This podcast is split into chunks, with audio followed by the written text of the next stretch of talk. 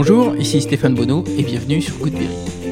Goodberry, c'est une conversation avec des personnes inspirantes résidant en Berry pour évoquer leur parcours, leurs réussites ou leurs difficultés, plus largement l'organisation de leur quotidien.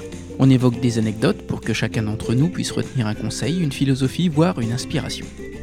Ces invités viennent d'horizons multiples comme le business, la culture ou le sport, avec toujours un point commun, le Berry. J'ai le plaisir de recevoir Marion Sicot, cycliste professionnelle et auteur d'un livre sur le dopage tiré de son expérience personnelle. Sportive et passionnée de vélo depuis petite, première course à 11 ans, Marion s'engage à sport-études au Blanc à l'âge de 15 ans. À 23 ans, elle intègre une équipe professionnelle italienne, un but pour toute cycliste, mais l'expérience s'avère difficile avec un retour en amateur. Puis, à nouveau, Marion est repérée par une équipe belge qui lui redonne sa chance, cette fois à 25 ans. Mais une spirale infernale se met en place, avec du harcèlement sexuel, une mise de côté, puis le dopage à l'EPO comme seule solution pour sortir de l'emprise de son directeur sportif. Paradoxalement, Marion a recours au dopage pour qu'on la laisse tranquille.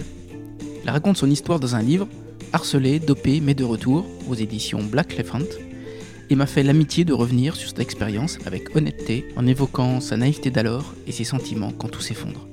Elle évoque les débuts difficiles et les sacrifices, le contrôle antidopage, mais aussi le sentiment de trahison, la rédemption, la résilience, la thérapie, le retour. On a parlé de Yann Ulrich, de son métier d'éducatrice, de la Brenne, et de son nouveau record du monde remporté en septembre dernier dans les Alpes. Remonté en selle jusqu'au sommet comme un symbole. Allez, je vous embarque à la rencontre de Marion Sicot, une fille qui remonte les pentes. Goodberry, c'est parti. Bienvenue Marion sur Goodberry. Merci. Euh, je suis ravi de t'accueillir sur le podcast aujourd'hui. On va parler de plein de choses, notamment de sport, euh, de reconstruction aussi, un peu de dopage. J'avais une première question. Quel est ton premier souvenir, toi, de cyclisme? Mon premier souvenir, euh, je me souviens quand j'étais jeune, hein, je regardais le Tour de France. Et c'est vrai que j'admirais beaucoup Yann Ulrich. Souvent, en plus, il terminait deuxième bah, derrière Lance Armstrong. Et c'est vrai que j'aimais bien le pousser devant la télé et à regarder, à l'encourager. Quoi. Donc, c'est pas un souvenir en particulier, mais c'est des, images euh, de, de, Yann Ulrich, euh, des fois dans sa souffrance ou autre, et puis euh, qui essayait tant bien que mal de, voilà, de rivaliser avec Lance Armstrong. Ouais. Et t'avais quel âge à ce moment-là? Moi, j'avais une dizaine d'années. C'est le moment où tu as commencé le cyclisme? Oui, c'est ça, ouais. J'ai commencé à l'âge de 11 ans, donc totalement par hasard, après un stage de, de vélo que ma mère m'avait inscrite un petit peu de, de, force à la place de rester sur le canapé. Et puis, euh, et puis voilà, de fil en aiguille, bah, j'ai gravi les échelons. D'accord. T'avais une jeunesse berrichonne, toi? Je suis originaire euh, d'Orléans. Je suis venue en fait dans le Berry pour la première fois à l'âge de 15 ans au lycée du Blanc euh, où il y a un sport-études de vélo. Donc c'est à partir de là, on va dire que, que, voilà mon amour entre guillemets pour le Berry est né quoi. Comment tu qualifierais ta, ta jeunesse? Euh, bah, je la qualifierais bah, ouais, de, bah, de sportif hein, forcément, puisque bon, bah, à partir de l'âge de 15 ans, je suis allée euh, du coup au lycée du Blanc, puis après j'étais interne. Et puis après, comme euh, j'ai gravi des échelons en tant que sportif de haut niveau au fur et à mesure, les, les week-ends, c'est pas week-end, on va dire, détente, amis, sortie, c'est compétition, voiture, et puis on rentre, et puis ainsi de suite au fur et à mesure. Chaque semaine, c'est la même chose. Et le sport, ça arrive très tôt dans ta vie? Ouais, le sport, euh, je débute à l'âge de 5 ans euh, par le judo. En fait, c'est à l'école, je suis assez turbulente, on va dire, euh, un peu bagarreuse. J'ai deux grands grands frères aussi de 6 ans et 8 ans de plus, donc bah forcément pour faire un peu la loi à, voilà à la maison, je suis obligée un petit peu d'utiliser un petit peu, on va dire les points entre guillemets puisque bon bah je pense qu'ils sont beaucoup plus forts que moi à l'âge qu'ils ont. Mais voilà, pour me canaliser un petit peu, on me préconise de faire du judo et voilà, ça m'apprend les règles et tout, et donc c'est bien pour la suite. Et toute petite, t'avais de l'ambition déjà? Bah, on va dire que depuis toute petite, ouais, je supporte pas perdre, alors que ça soit pour n'importe euh, quel jeu ou autre, j'ai vraiment l'esprit de compétition vraiment à fond. Ça va être un jeu de cartes, euh, ça va être n'importe quoi, je vais toujours arriver première. Et donc, euh, bah, c'est vrai qu'après, dans le sport, ça va se retrouver très vite. Hein. C'est-à-dire au judo, voilà, je vais toujours vouloir gagner. Et puis au vélo, bon, bah, c'est pas pareil, parce que quand je commence au début, je galère vraiment. Mais après, voilà, c'est cet esprit de compétition, en fait, il m'anime et, enfin, et il m'anime toujours, quoi, je veux dire. Hmm. Quand tu dis euh, je galère, c'est-à-dire? La première course, du coup, que je participe à l'âge de 11 ans, euh, au bout de 2 km, je chute. Euh, voilà, je remonte quand même sur mon vélo, je termine dernière, hein, très loin, même je vomis après l'arrivée. tout le monde dit bon ben on la reverra pas celle-là. Puis la semaine d'après, au final, voilà, j'avais attrapé le virus et puis j'étais toujours présente. Le vélo, j'ai mis du temps à, à gagner. À la fois avoir bah, la force tout simplement et aussi avoir l'aspect tactique qui est aussi hyper important en termes de vélo puisque c'est pas forcément des fois le plus fort qui gagne. Il y a, tout un jumelage, on va dire, pour, pour décrocher justement la victoire. Et tu te souviens du déclic quand tu comprends ça? Ouais, je me souviens que je m'oriente plus dans les courses où ça grimpe. J'arrive un peu plus à faire la différence du coup dans les bosses et on va dire la tactique est un peu plus facile que des fois dans, les sprints ou sur le plat. Dans les côtes, euh, voilà, la différence se fait plus facilement, je dirais. Et moi qui aime pas trop frotter, donc après naturellement la tactique, euh, je vais savoir que voilà, c'est faut faire la différence vraiment dans les côtes ou en haut des, côtes et puis euh, et puis après voilà, je sais très bien que moi au sprint, voilà, je peux pas rivaliser avec des, des grandes sprinteuses parce que j'ai pas une bonne pointe de vitesse. Donc euh, voilà, je vais plus m'orienter vers, euh, vers cet aspect. Et quand tu fais sport-études au blanc, il y a des enseignements que tu as appris qui t'ont servi après euh, pendant ta carrière? Oui, bah, je me rappelle hein, très bien de mon entraîneur qui me disait de toute façon, il faut trois qualités au vélo. C'est le travail, le travail et le travail. Donc, il me répétait sans cesse ça. Je suis arrivée en cadette 2, j'étais un petit peu boulotte, on va dire voilà, j'avais encore tout à prouver et puis bah, voilà, j'avais quand même une grande soif de vouloir progresser et de gravir les échelons. Mhm. Et au fur et à mesure, voilà, de, ces trois ans, il m'a vraiment fait passer des caps à chaque fois au fur et à mesure. Voilà, on s'entraînait trois fois par semaine. Il me permettait de, m'entraîner un peu plus justement à d'autres soirs ou terminer des après-midi un peu plus tôt. Mhm. Et donc naturellement, bah, voilà, après j'ai eu euh, les portes de l'équipe de France qui se sont ouvertes au fur et à mesure et c'est grâce à lui. À quel moment tu penses que ta vie elle tournera autour du cyclisme? Quand déjà je rentre au sport-études, euh, voilà, j'avais vraiment envie de, gravir les échelons. Enfin, c'est un sacrifice entre guillemets, mais j'étais hyper proche de ma mère. Mhm. Et au final, bah, là, on passe euh, bah, entre guillemets de rentrer tous les soirs chez soi à l'internat. Euh, voilà, surtout que bah, c'est à 2h15 de, la maison. Donc, c'est-à-dire que bah, chaque lundi matin, on se lève à, on se lève à 4h30, on part à, à 5h pour, euh, pour aller au lycée. Le vendredi soir, je rentre à 20h. Enfin, c'est un peu euh, une vie familiale un petit peu qui est, qui est différente.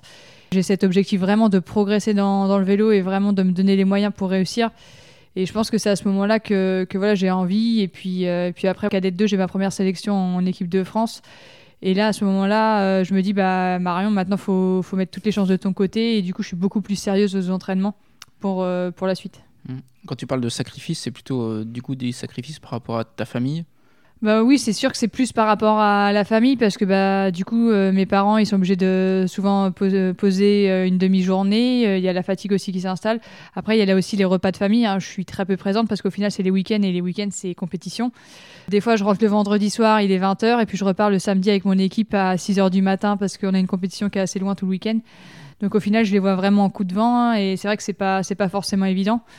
Après, bah, c'est sûr que mes amis, il y en a certains qui se sont éloignés et tout, parce qu'au final, on a, on a une vie un peu à part des autres hein, quand on est sportif. On hein. On peut pas se permettre de, sortir le vendredi soir et euh, rentrer à 2-3 heures du matin si on veut être performant dans, la compétition le week-end. Donc voilà, j'ai essayé de les voir un peu plus, on va dire, euh, l'hiver, mais, euh, mais c'est vrai que j'en ai perdu bah, avec ça. Tu le regrettes? Non, je le regrette pas. C'est à la fois du coup une, une vie différente, mais en fait, ça m'a apporté tellement de choses aussi à côté je veux dire, il y a, le goût à l'effort, il y a aussi bah, des amis que j'ai rencontrés aussi euh, par le biais du vélo. Et puis voilà, j'ai visité au final euh, quasiment, je dirais, je pense toute la France et puis même dans de nombreux pays. Donc euh, forcément, c'est des choses que j'aurais pas pu faire, on va dire, si j'étais restée entre guillemets une personne, enfin, je sais pas si c'est le bon terme, lambda, mais pas, pas une, une personne sportive. Et tu deviens pro à quel âge? Bah, je deviens pro vraiment, on va dire, à l'âge de, de, 25 ans dans, dans l'équipe belge.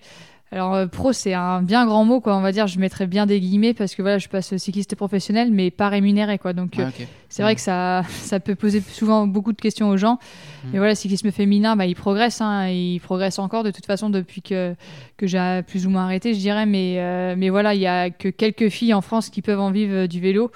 Et, et, voilà, moi, j'étais pas rémunérée, donc c'est sûr qu'à côté, je devais travailler. Et du coup, c'est vrai que ça crée aussi des différences avec, avec les filles internationales. D'accord. Il y avait une sélection pour être pro? Il n'y a pas vraiment de sélection. En fait, tu te montres dans des courses et puis après, bah, il y a des managers qui s'intéressent à toi. D'accord. Bah, j'étais passé, euh, on va dire, euh, six mois. Euh, j'avais passé dans une équipe italienne à l'âge de 23 ans. Puis finalement, ça s'était mal passé. Je m'étais pas bien intégrée. Moi, à la fois avec la barrière de la langue, j'étais même trop timide, je pense, hyper réservée. Et c'est vrai que j'avais pas réussi à passer le cap. Et puis après, du coup, j'étais revenue, on va dire, euh, amatrice. Et puis après, bah, là, avec l'équipe belge qui m'a laissé ma chance euh, à l'âge de 25 ans, euh, par rapport à mes résultats, voilà, c'était une seconde chance. D'accord. Tu te rappelles du moment où tu as signé avec cette équipe italienne? Ouais, je m'en rappelle très bien. Bah, justement, j'étais à l'entraînement de, de, mes élèves au Blanc. Et puis bah, là, je reçois mon contrat, on va dire, officiel euh, bah, le jeudi soir. euh, il était vers 18h30. Et euh, voilà, je, je saute de joie, je suis heureuse comme tout. Enfin, après l'entraînement de mes élèves, j'appelle toute ma famille, j'appelle mes amis et tout, parce que bah, voilà, c'était une finalité en soi. Quoi. C'est, c'est, ouais, c'est un but un peu dans, bah, dans la vie d'un sportif. Tu penses que c'est son meilleur souvenir professionnel? Je pense pas, non, mais bon, en fait, c'est. C'est vrai que quand, voilà, quand tu signes un contrat et tout euh, qui est professionnel, enfin, tu te dis voilà, c'est la porte euh, bah, aux plus grandes courses, hein, aux cou- toutes les coupes du monde. C'est sûr que c'est quelque chose qui fait toujours rêver, quoi. Et ça serait quoi le plus beau souvenir professionnel, du coup? C'était avec l'équipe de France.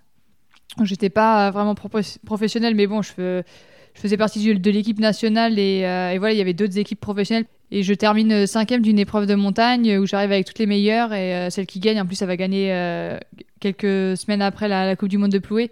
Et je pense Mhm. que voilà, c'était une semaine où j'étais vraiment super bien. J'ai pu rivaliser avec les, les meilleures mondiales qui étaient présentes. Quand tu es dans les, dans les 10 meilleures et tout dans, dans l'école, au final, ce que j'aime et que tu peux peser sur la course, ouais, c'est c'est super important. Quoi. Tu pourrais nous décrire rapidement le, le quotidien d'une euh, cycliste? Le matin, on se lève, euh, voilà, moi généralement aux alentours de 8h, grosso modo 7h30, 8h. Prends le petit déjeuner. Alors après, moi généralement j'aime bien faire euh, un petit peu d'étirement ou de renforcement musculaire, comme ça, ça, on va dire, réveille un peu le, corps. Euh, 15-20 minutes. Surtout que moi aussi je suis un, peu raide, donc euh, des fois sur la position du vélo, ça, aide quand même. Et puis après, généralement, j'aime bien moi partir euh, en fin de matinée.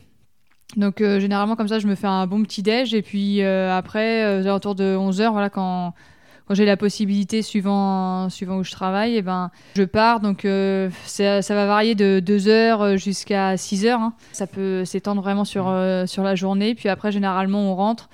Et puis bah, c'est, euh, on va dire, euh, douche, un petit, un petit ra- ravito, on va dire. Et puis... Et puis après, bah, c'est repos. Et puis bah, le, le lendemain, on recommence. C'est un peu euh, une vie monacale, quoi, je dirais. C'est euh, c'est pas une vie euh, où euh, voilà, on s'amuse ou autre. Mais C'est après. pas strass euh, et paillettes, quoi. Ouais, voilà, c'est ça. C'est du travail. Et puis euh, après, bon, il y a des séances d'entraînement euh, qui font mal. hein. Mais, euh, mais je veux dire, après, voilà, quand on récolte les fruits le week-end et quand tu, voilà, quand tu lèves les bras, en fait, euh, bah, tous ces efforts-là, ils sont récompensés, quoi. Et quand on te dit un bon petit déj, c'est quoi? Le bon petit déj, euh, moi généralement j'aime bien prendre euh, une omelette, donc euh, souvent c'est salé, soit une omelette salée jambon avec du parmesan, ou soit une omelette, une omelette sucrée. J'ai découvert ça l'année dernière pendant le confinement, banane chocolat, qui est pas mal. Et puis après généralement je rajoute un fruit et puis un petit peu de céréales. Quand tu as des grosses séances, généralement ça te tient bien au corps. Ou alors sinon voilà si c'est des plus petites séances, et ben on diminue et puis genre une omelette ça suffit largement quoi. À ce moment-là, tu te souviens d'un échec? Euh, bah, des échecs, on en a souvent. hein. On a, on va dire, plus souvent de, de déception qu'au final de, de joie, hein, malheureusement. Celui qui m'a le plus, ma- plus marqué, c'est en junior. Euh, c'était les championnats de France, c'était à Vendôme en plus, donc dans notre région, donc c'était hyper important. J'étais très en forme euh, et tout. Je, j'étais euh, vraiment, j'avais gagné une course avec les seniors euh, 15 jours avant. Puis la semaine d'avant, on avait fait euh, une dernière course avec, euh, avec la région pour préparer. Et là, avec les garçons, et j'avais attrapé une insolation. Et du coup, euh, j'étais restée pendant trois jours euh, bah, alitée, euh, avec 42 fièvres le lundi, mardi, mercredi. Je savais pas si j'allais pouvoir courir. Puis finalement, bah, j'étais sur la ligne de départ le samedi et enfin, au bout de 20 km, j'ai lâché. Très compliqué dans la tête parce que j'avais fait tellement d'efforts et tellement de sacrifices, je dirais, et que j'étais vraiment en forme. Et je me souviens, j'ai dit à mon entraîneur, euh, bah, tout ça pour ça, quoi. Enfin, j'étais, euh, j'étais vraiment au fond du trou et j'ai mis une bonne quinzaine de jours à m'en remettre, quoi. Et ça t'a appris quoi? Je me suis dit, euh, j'ai mis 15 jours, on va dire, à m'en remettre, mais après, j'avais encore plus soif pour, pour me dire, bah, j'espère bien briller sur euh, d'autres championnats de France. quoi. Et t'arrives à transmettre ces enseignements à tes élèves aujourd'hui? Je pense que voilà, ça serait eux qui seraient mieux placés pour en parler, Ouais. mais en tout cas, j'essaye. quoi. Euh, je pense que pour eux, c'est super important aussi qu'ils aient un entraîneur, on va dire, qui, qui pratique. Ils savent très bien que je suis sur le vélo, alors de temps en temps, je m'entraîne avec eux, mais euh, pas souvent. Mais euh, sinon, voilà, quand je leur dis des fois à faire des grosses intensités, que voilà, ça va être dur pour eux, ils savent que je sais ce que c'est de se faire mal sur un vélo. Je pense que des fois, il y a des professeurs ou autres, tu les vois un peu, alors bon, c'est cliché, mais genre bedonnant ou autre, et bon, bah allez, euh, 400 mètres à fond. Ils vont te regarder que là, euh, bah, pour eux, euh, je suis actrice, j'essaye d'être hyper communicative avec eux. Mhm. J'étais un peu moins dans, dans mes débuts, je pense que j'étais euh, peut-être moins mature et Moins d'expérience moins aussi d'expérience aussi, mais voilà, j'essaie vraiment de, de les accompagner un maximum, un maximal, pardon, et puis euh, et puis voilà, de, de les faire progresser et gravir, et si je peux leur faire gagner des fois du temps sur des choses que je sais, bah, c'est avec grand plaisir. Euh, ton actualité, c'est un livre. Ce bouquin parle de ton, de ton expérience. Comment ça s'est passé pour que tu sois euh, poussé dans ce méandre du, dopage? Alors, euh, j'étais trop dans la passion l'excès, je dirais, euh, je pense, du vélo. Ouais, c'est-à-dire j'avais tout construit autour du vélo. hein, J'étais sportif de haut niveau, puis à la fois j'avais passé tous mes diplômes pour être entraîneur. Donc je pense que j'avais c'était un cercle vicieux, je dirais entre guillemets. Puis en 2018, euh, mon directeur sportif me redemande pour signer un contrat d'avoir euh, trois conditions, donc c'est-à-dire euh, payer mes frais de déplacement, ce qui est interdit normalement quand on fait partie d'une équipe professionnelle. En plus, je ne suis pas rémunéré, donc ça veut dire que c'est Ouais, c'est le vélo me coûte de l'argent. Après, je dois vendre aussi deux, deux vélos au prix de 2500 euros de, de l'équipe de l'année d'avant. Plus euh, voilà, des photos de, de moi dénudée tous les lundis pour excuse qu'ils surveillaient mon poids. Ça, c'est les, tous les lundis, je, je m'exécute, on va dire. C'est voilà, dans une petite équipe et tout. Il faut savoir que le manager, c'est le seul décisionnaire. C'est-à-dire que si euh, ils veulent me laisser euh, toute l'année sur le banc de touche, eh ben, il le fait. C'est-à-dire que je peux faire aucune compétition de l'année. Donc, c'est- c'est-à-dire que je m'entraîne bah, pour rien au final. Ouais, c'est un sélectionneur en fait. Voilà, c'est un sélectionneur. Donc, euh, donc voilà, dans les petites équipes, quand t'en as qu'un, bah voilà, t'as un peu peur de lui. Et voilà, j'étais sous son emprise, entre guillemets. C'était hyper compliqué pour moi parce que j'avais honte, hein, clairement. Et puis, euh, puis du coup, bah, au final, la- ma passion va devenir mon pire cauchemar puisque je regarde mon vélo des fois des heures avant de partir et je me mets à pleurer devant. Mhm. Euh, voilà, j'a- j'arrive plus à éprouver de plaisir parce que bah, du coup, le vélo me dégoûte avec euh, ce que me fait subir mon directeur sportif. Puis après, au mois d'avril, quand il me demande aussi des photos un peu plus encore dénudées en string ou autre, bah, j'arrête. J'en subis des, des grosses pressions, c'est-à-dire que des fois, il y a des rendez-vous à, à l'aéroport où il me donne rendez-vous à 10h et au final, euh, bah, il vient me chercher à 18h où il n'y a même personne pour venir me chercher et j'attends. Donc c'est un broyage psychologique. euh, voilà, il y a, il y a une course par étapes, notamment où je suis même pas massée non plus par, euh, par le masseur, alors que bah, pour récupérer, on est massé normalement tous les jours. Je, je sombre, je m'isole hein, de toute façon, et puis euh, j'arrive pas à en parler à mes proches parce que bah, j'arrive plus à communiquer tout simplement. Mhm. Et là, je décide de me dire, bah, dans un mois, il y a le championnat de France, donc on est au mois de mai. Euh, si j'obtiens une performance, peut-être avec un maillot bleu, blanc, rouge, euh, il me laissera tranquille et euh, m'accordera autant d'importance que les autres. Ou alors, voilà, il arrêtera définitivement bah, de, de marceler. J'achète de l'EPO sur Internet et puis bah, le, le 24 juin 2019, c'est le jour de mon anniversaire. C'est censé être un beau jour. Bon, je suis en surveillance de bac. Bon, c'est pas hyper captivant. Et puis bah, là, je me dis, ouais, ça, ça va pas bien. Et puis je décide de prendre la seringue et puis tout simplement de, de m'injecter de l'EPO. Bah, le 27 juin, c'est le championnat de France de contre la montre. Et là, euh, bah, euh, donc euh, contrôle antidopage pour ma part. Et donc, bah, forcément, je suis détectée positive. Ça tombe le 18 juillet 2019. Bah, tout s'effondre, hein, clairement. C'est un gros chaos. Là, je, re- je retourne un peu en fait dans la réalité de ce que j'ai fait. j'ai fait une grosse connerie. Et, euh, et là, bah, je vois tout qui s'effondre parce que c'est-à-dire que bah, le, le vélo, c'est fini. Il faut que j'en parle à mes proches. Mhm. C'est le risque aussi de, de perdre son travail. En fait, euh, voilà, tout ce que j'ai construit, enfin le peu que j'ai construit, je dirais, bah, tout s'é- tout s'écroule. Et donc, bah, je me mure au début dans le silence, je mens même. Et puis, euh, et puis voilà, parce que c'est hyper dur de, bah, de pouvoir communiquer et surtout de dire à ses proches vraiment ce qui s'est passé sur toute mon histoire avec le harcèlement que m'a fait subir aussi euh, mon manager. Ça sort dans la presse le 20 septembre et puis euh, j'arrive à le dire vraiment à ma famille le 14 octobre. Et euh, voilà la véritable histoire euh, bah, sur le harcèlement et sur, euh, sur ma prise de PO. Et puis après, bah, c'est un combat à la fois pour, pour se battre parce que bon, bah, forcément, je suis suspendue parce que j'ai commis une faute, hein, ce qui est Mhm. logique.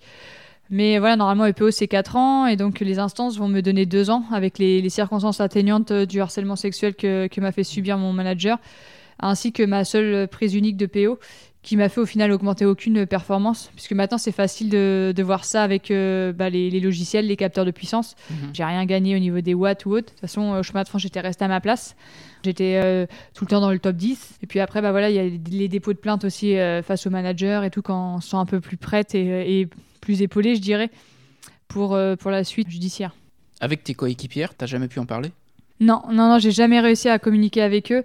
C'est vrai que plusieurs fois, ils m'ont dit, euh, Marc, donc c'était le directeur sportif, il est bizarre avec toi. Pourquoi il est si méchant Euh, Ouais, il est, il est étrange, quoi. Et euh, j'arrivais pas à communiquer parce que bah, c'est vrai que bah, souvent je me mettais à pleurer ou voilà, j'avais tellement honte en fait de, de leur dire bah ouais, en fait c'est parce que chaque lundi je, je lui envoie des photos de moi dénudée, puis bah là j'y ai pas envoyé donc il est pas content. Enfin, la honte était inversée clairement parce que c'est lui qui était en tort, mais au final euh, je me disais bah c'est de ma faute. Comment tu sais que c'est de l'EPO qui te convient? Ouais, j'ai pas forcément réfléchi, c'est parce qu'on va dire que l'EPO c'est connu dans le vélo, hein, c'est ça? Quand je tape sur internet, en fait, je pensais pas que c'était aussi facile, clairement, de, de s'en procurer. Et donc à ce moment-là, je réfléchis pas, puis je me dis, bah, je vais prendre de l'EPO, mais ça aurait pu être n'importe quel médicament. C'est parce que c'est vrai que dans, dans le vélo, c'est, on va dire, le. Enfin, c'est pas le produit phare, quoi, parce que c'est pas le, le, mot approprié, mais ouais, c'est le produit le plus connu, je dirais, euh, avec les scandales de dopage qu'il y a eu. C'est cher? Ouais, bah, ça m'a coûté euh, 540 euros. Donc euh, il y avait 10 fioles. Au final, j'en ai utilisé qu'une en plus. Ça, ça, a quand même un coût. Comment tu sais comment l'injecter? Euh, bah, en fait, je regarde des tutos sur YouTube, quoi, tout simplement. Donc, euh, c'est vraiment de l'amateurisme de base. Ouais, hein. C'est-à-dire que je reçois 10 fioles. En gros, c'est de la poudre blanche dans des fioles. Et puis bah là, je me dis, bon, bah, j'ai pas d'eau distillée, donc faut que je me fasse bouillir de l'eau. Et puis, du coup, je me fais bouillir de l'eau. Et puis après, bah, donc il y a la seringue aussi qui est fournie dans, dans le colis. Et puis bah, après, je regarde sur YouTube euh, comment s'insérer du coup le, le, produit. Et je vois que du coup, il y a, y a trois, trois façons de, se, de, le faire. Donc, soit dans la veine. Euh, voilà, la veine, c'est. Euh, tu risques encore plus avec ta vie, même si au final, je risquais quand même quelque chose avec ma vie, puisque ça venait de Chine, je savais même pas ce qu'il y avait dedans, quoi. Mais à ce moment-là, j'avais pas réfléchi à ça. Ou soit après dans le ventre, ou soit dans, dans le fessier. Et donc après, bah, moi je me dis, bah, dans le ventre, c'est un peu plus facile parce que forcément, on, le voit. quoi. Donc, euh, donc voilà, je décide de le faire dans le ventre en tout simplement en regardant les tutos. quoi. Et à ce moment-là, t'hésites pas? Pour toi, il n'y a, a pas de doute à avoir si, ouais, j'hésite beaucoup. Hein. Je... Au final, quand des fois, quand on voit aussi des infirmières euh, en 10 secondes euh, à nous font une prise de sang ou autre, là, je mets plus de 30 minutes à le faire. C'est-à-dire que bah, je transpire, je tremble, euh, je m'y reprends à plusieurs fois. Au final, mon ventre, euh, c'est un tas de gruyère. Il y a plein de trous partout parce que j'arrive pas à vraiment me l'enfoncer. Mmh. Voilà, j'hésite. Parce qu'en en fait, le vélo, pour moi, c'est quand même le. Enfin, c'est sacré parce qu'au final, j'ai tout construit autour de ça et je franchis cette fameuse zone rouge. C'est comme si le. Bah, un peu le, le Graal, en gros, bah, je le salis. Et, mais j'essaye de me déconnecter. En fait, c'est assez particulier à l'expliquer. Après, bon, bah, je pense qu'avec mon livre, c'est plus facile. Mais ce que je veux dire, c'est que j'essaye de me détacher de la réalité et de, de ce que je fais. Quand tu fais ça, tu es dans le déni, c'est-à-dire qu'à un moment, tu sais très bien qu'il peut y avoir des contrôles antidopage. Ouais, bah à ce moment-là, en gros, je me dis, euh, bah soit je suis pas prise et puis ça marche, bon bah très bien. Si je suis prise et, euh, et ça passe pas, bah tant pis, mais au moins mon, mon manager il arrêtera de, de m'harceler. En fait, ouais. je me rends pas compte, mmh. en gros, bah, de, de l'impact que ça va avoir. Et en fait, je minimise à ce moment-là quand je fais le geste. Et je me dis, bon, bah, c'est pas grave, au pire, bah voilà, ça sera annoncé que je suis contrôlé positif. En fait, euh, forcément que ça va me faire du mal, mais j'arrive pas à me rendre compte vraiment des conséquences euh, bah, dramatiques de, de, la suite. Quand tu sais que tu vas être dépisté, tu sais que c'est terminé là? Ou tu te dis euh, je vais quand même passer entre les gouttes? Et à ce moment-là, vraiment, je sais même pas en fait si, si ça passe ou pas. Je sais que ça fait trois jours que je l'ai fait. Donc je me dis bon bah ça passe, ça passe pas. En fait, j'ai pas regardé sur internet. Hein. C'est ouais, j'étais hyper naïf. Et euh, bah je, je, fais le contrôle tout simplement. Et puis bah je me dis bon bah on verra quoi. En fait, au final ça sera le 18 juillet vraiment que j'apprendrai que bah que ça passe pas quoi tout simplement. Et quand ça passe pas, ta première réaction c'est quoi? Tu nies? Bah là, à ce moment-là, ouais, je, bah, de toute façon, je pleure déjà. Hein. Là, il y a beaucoup de larmes. Quand j'ai euh, l'agence française de lutte antidopage, bah, je leur dis tout simplement, bah, je comprends pas, euh, j'ai rien fait. Euh, ouais, voilà. La première chose, c'est bah, de nier, de mentir. On se retrouve devant le, le fait accompli, puis bah, on n'arrive pas à parler. Je demande l'analyse de l'échantillon B, ouais. qui sera fait au mois de septembre. Au final, ouais, comme je suis dans le déni, dans le mensonge, en gros, bah voilà, hein, je, je, cherche des excuses à tout prix parce que je suis pas prête à parler, tout simplement, ouais. dans un premier temps. Et donc l'analyse de l'échantillon B, euh, le résultat va tomber donc euh, vers le 20 septembre, euh, bah, le jour où en gros bah, tous les médias s'emparent de l'histoire. Mmh. Et donc après là, bah, ça va être un déferlement à la fois médiatique sur les réseaux et tout parce que l'annonce de mon contrôle, ça va être très très dur à vivre. Derrière l'ordinateur, des fois il y en a, ils se sentent un peu plus puissants, mais j'en vois qui me disent brûlons vif, pendons là. C'est des messages hyper violents. Je me mets vraiment à pleurer, euh, voilà, derrière bah, mmh. derrière euh, l'écran et puis même je pense à mettre un terme à mes jours parce que je fais une assurance obsèque parce que bah, je me dis comment je vais sortir de, de, cette histoire clairement et puis aussi euh, comment je vais pouvoir en parler vraiment à ma famille parce qu'à ce moment-là je suis pas prête à vraiment à dire la vérité. Mmh. Les réactions de tes proches? À ce moment-là, en fait, mes proches, ils savent pas vraiment l'histoire. Après, ils se, ils se doutent que j'ai triché. Entre... Mais à ce moment-là, en fait, c'est pas, c'est pas leur important, quoi. Enfin, mmh. Pour eux, c'est vraiment de, bah, de, me sauver, entre guillemets. Et euh, comme ils me disent, mais en fait, on s'en fiche de Marion la cycliste. Nous, ce qu'on aime, c'est Marion euh, la personne. Ils pensent vraiment, c'est plus à me soutenir et à m'épauler. Marion, t'as peut-être fait une connerie, mais en fait, nous, quoi qu'il arrive, de toute façon, on sera toujours là. Mm-hmm. C'est vraiment plus un soutien. Et puis, j'ai envie de dire, dans ces histoires-là, au moins, bah, ça permet de faire de, le ménage un peu sur, euh, bah, sur ses amis. Et puis après, de ressouder les liens, je pense, avec sa famille. C'est risqué physiquement, ça c'est sûr. Mais à ton avis, est-ce que c'est risqué psychologiquement aussi? C'est sûr que bah, ça fera toujours partie de ma vie, quoi, j'ai envie de Mhm. dire. Et il faut apprendre à vivre avec, à assumer. C'est comme si voilà, tu as, un beau tableau, entre guillemets, tu as une grosse tâche à, à côté. J'ai appris à vivre, à assumer euh, mon histoire, à parler. Et c'est pour ça aussi que je témoigne beaucoup. Mhm. Et euh, à la fois sur le dopage et sur le harcèlement, euh, sur, aux plus jeunes ou aux éducateurs, pour essayer de, bah, de servir si, si je peux. Mais c'est sûr que psychologiquement, au départ, ça a été très dur, puisque voilà, j'avais tellement fait de- d'efforts pour le vélo ou autre. Et puis, bah, entre guillemets, voilà, euh, quand je reviendrai dans le peloton, euh, ça sera pas pareil quand même, parce que je veux dire, il y aura toujours des personnes qui seront suspicieuses. Puis après, j'aurai toujours des critiques. euh, Enfin, faudra que je vive avec. Et quand on te dit il y a deux ans de suspension, Oui. qu'est-ce que tu fais pendant ces deux ans? Je le sais vraiment depuis le 5 janvier 2021, donc euh, c'est-à-dire que le 18 juillet 2019, je suis suspendue donc euh, directement. Mhm. Et donc après, euh, au final, le, le jugement, je vais passer qu'au mois de décembre 2020 pour savoir exactement ma sanction. Donc c'est-à-dire que je suis suspendue provisoirement. Donc là, bah, c'est très très dur à vivre puisque le matin, je sais même pas en fait pourquoi je me lève. Tout était rythmé avec le vélo et, euh, et au final, bah, gère clairement. Et je me dis, purée, qu'est-ce que je vais faire de ma vie ou autre? Je me cherche quoi beaucoup. Euh, voilà, je prends 15 kilos. euh, Enfin, ça, ça va pas bien quoi. Je suis en dépression, je dors plus. T'arrêtes net le vélo? J'arrête pas, pas j'arrête une dizaine de jours, mais après en fait j'en fais un petit peu de temps en temps. Comme ça quoi, je fais une heure, euh, on va dire aller par semaine. Du coup, euh, je passe de 20 heures à 5 heures, très peu avec beaucoup de malbouffe à côté. Mm. Enfin, j'arrive plus à, à éprouver de plaisir et tout. Je, je continue parce que j'ai quand même un petit besoin de me dépenser. Et puis en plus c'est très dur parce que quand on a été entre guillemets à haut niveau, et en fait bah, on voit que bah, en gros on n'avance plus quoi sur le vélo, Ouais. Mm. clairement. Parce que c'est fait- très dur, on va dire, de, de progresser, des fois de gagner quelques watts par-ci par-là, mais par contre, c'est très facile de- d'en reperdre. Ouais, jusqu'à juillet 2020, clairement. Enfin, non, même le. Ouais, si, jusqu'à mars 2020, pardon. Jusqu'à la fois où je passe à stade 2 à la télé pour vraiment dire la vérité sur mon histoire. Là, ça va pas. Et après, euh, voilà, mars 2020, en plus, il y a le confinement avec le Covid. Au final, ça va me servir beaucoup. Je vais pouvoir me renfermer un petit peu euh, dans, chez moi. Et puis bah là, reprendre vraiment goût au sport et, et redevenir, entre guillemets, une athlète, alors qui fait pas de compétition, mais qui reprend du plaisir vraiment sur son vélo. Ouais, c'est drôle, c'est pendant le confinement en fait que tu reprends. C'est ça. On va dire qu'il y en a beaucoup euh, qui ont subi le confinement. Et moi, en fait, je suis vraiment devenue actrice de- du confinement. C'est-à-dire que comme traîneur, en plus, j'en faisais de, de base beaucoup avec euh, mon premier entraîneur. Mhm. Et là, à ce moment-là, bah, tous, les, tous les jours, je fais de l'homme traîneur. Je fais même pendant le confinement un 4 x 6 heures. 6 heures par jour, euh, donc un 24 heures, on va dire, en 4 jours. Je me lance plein de défis. euh, je fais un petit peu de course à pied aussi parce qu'on a le droit à une heure. Au final, bah, je reviens avec 15-20 heures par semaine de- d'entraînement pendant le confinement. Alors que beaucoup, justement, ont arrêté le sport et étaient un peu en dépression à ce moment-là. Quelle a été la réaction de, des premiers entraîneurs Mon premier entraîneur, Jean-Luc hein, euh, Dublanc, euh, ouais, il m'a, il m'a pas vraiment dit quelque chose. Il m'a laissé, puis après, euh, voilà, il est revenu vers moi. Il a dit de toute façon, enfin, moi, je t'ai vu faire tes efforts, tes sacrifices. Je t'ai vu vraiment souffrir sur le vélo et tout, donc ça n'enlève rien à, à tout ce que tu as fait et toutes tes capacités. Mm. Il n'est pas rentré plus dans le détail. On n'a jamais vraiment parlé profondément du, du, du sujet.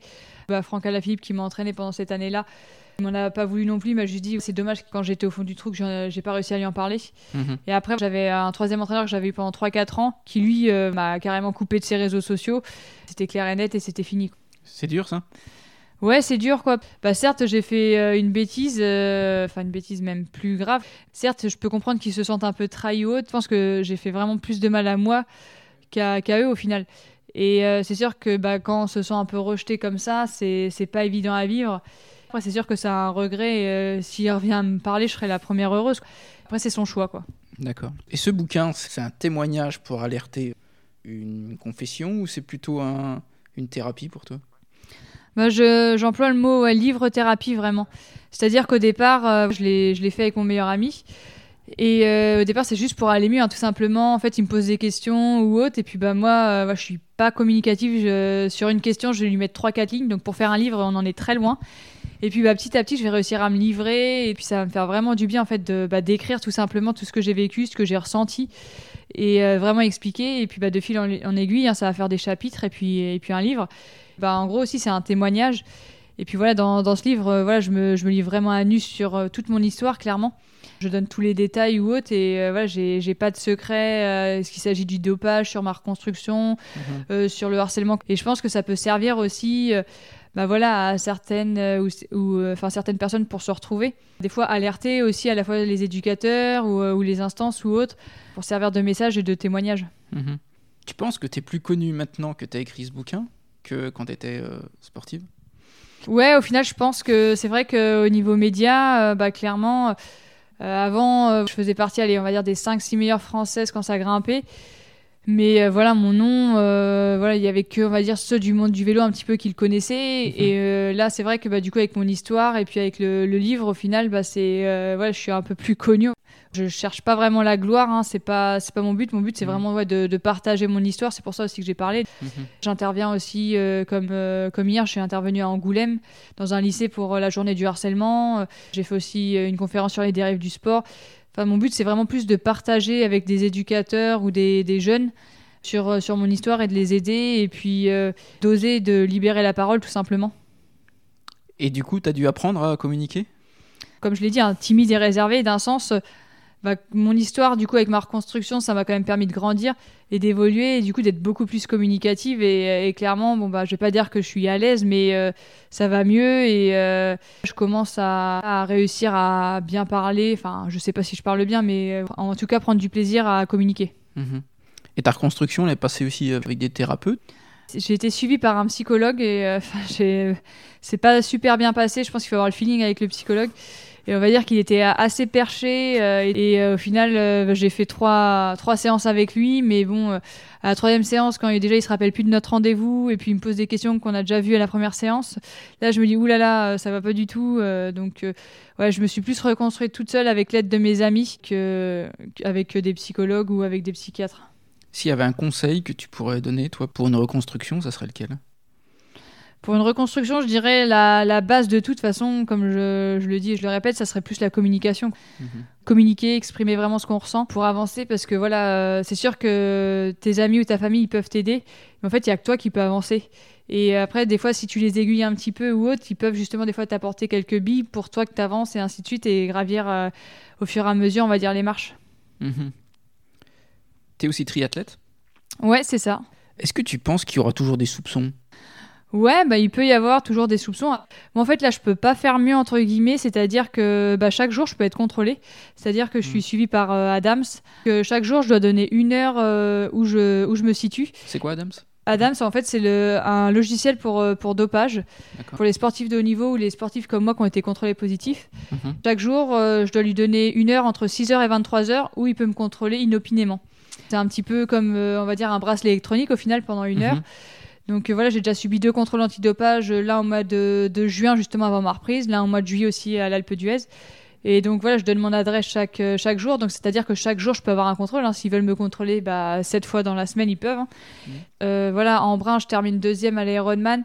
En plus, il y a eu un contrôle antidopage, donc j'étais super contente qu'il y ait un contrôle antidopage aussi après, après la compétition pour tous ceux qui, qui me soupçonnent, bah, je peux, je peux pas faire mieux.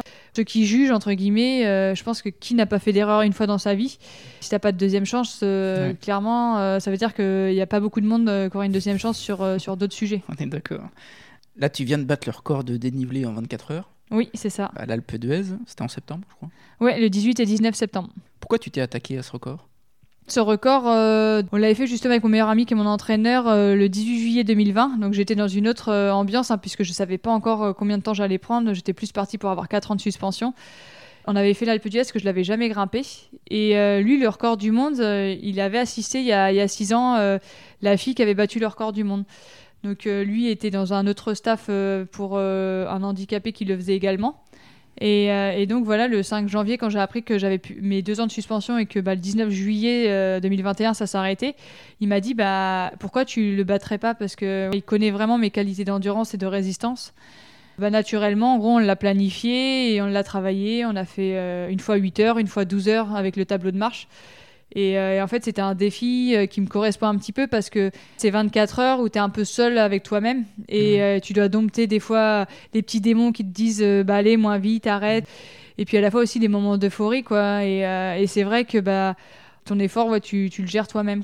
Ouais, je trouve ça moins fort symboliquement, tu vois, d'être toute seule et vouloir retrouver les sommets, quoi, un peu. C'est ça en quelque sorte, puisque bah, j'étais à la montagne forcément. hein. Je, je gravissais à chaque fois en faisant demi-tour les, les sommets. Puis en 24 heures, en gros, ça, ça résume aussi un petit peu euh, l'ensemble de- d'une vie ou l'ensemble de mes deux ans, je dirais. C'est-à-dire qu'il bah, y a des hauts, il y a des bas. Pour ces 24 heures, j'ai pas eu des super conditions, puisque j'ai eu de l'orage de, de 3h30 à 5h qui m'a contraint à m'arrêter. Mhm.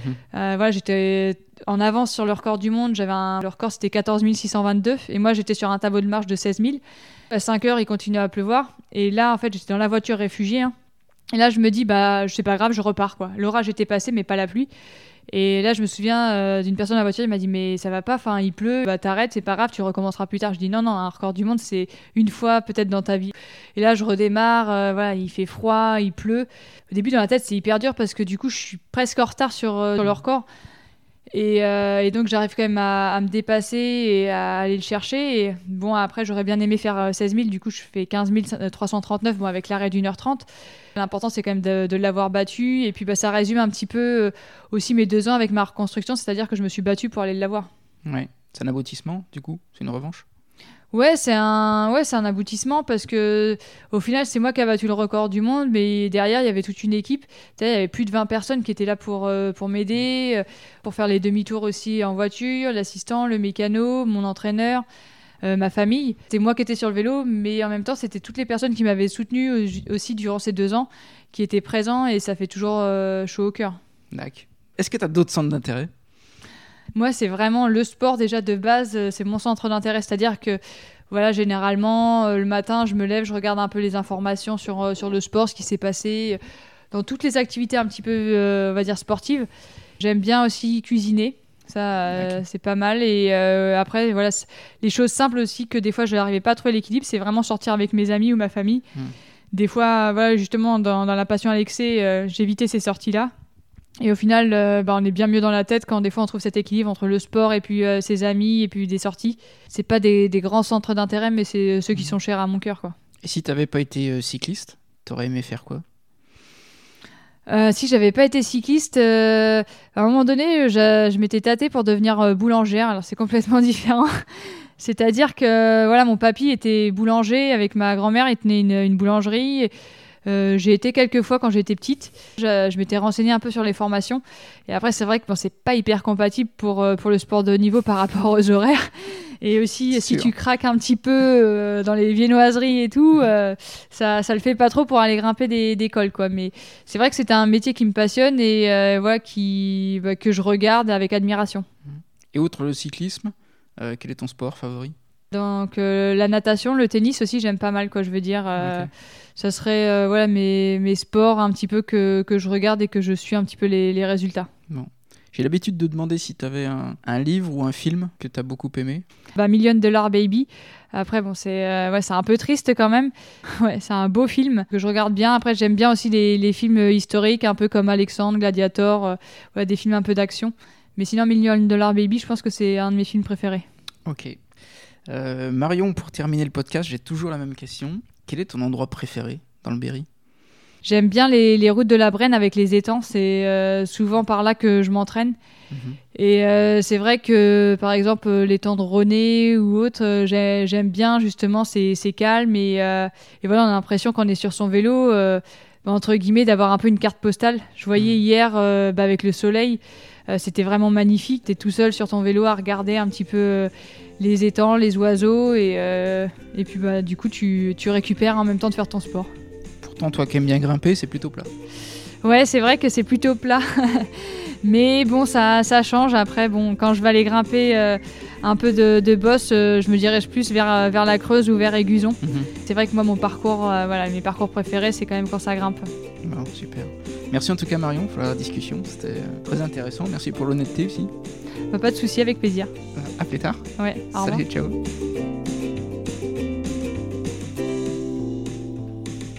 Hello, j'espère que cet épisode vous a plu et que cette expérience de vie vous aura intéressé. Je radote un peu, mais je vous demande de noter le podcast avec plein d'étoiles sur votre plateforme préférée ou de partager les posts Facebook ou Instagram. Ça me prend quelques secondes, mais ça m'aide vraiment. Je vous retrouve bientôt avec un nouvel invité berrichon. D'ici là, portez-vous bien et inspirez-vous.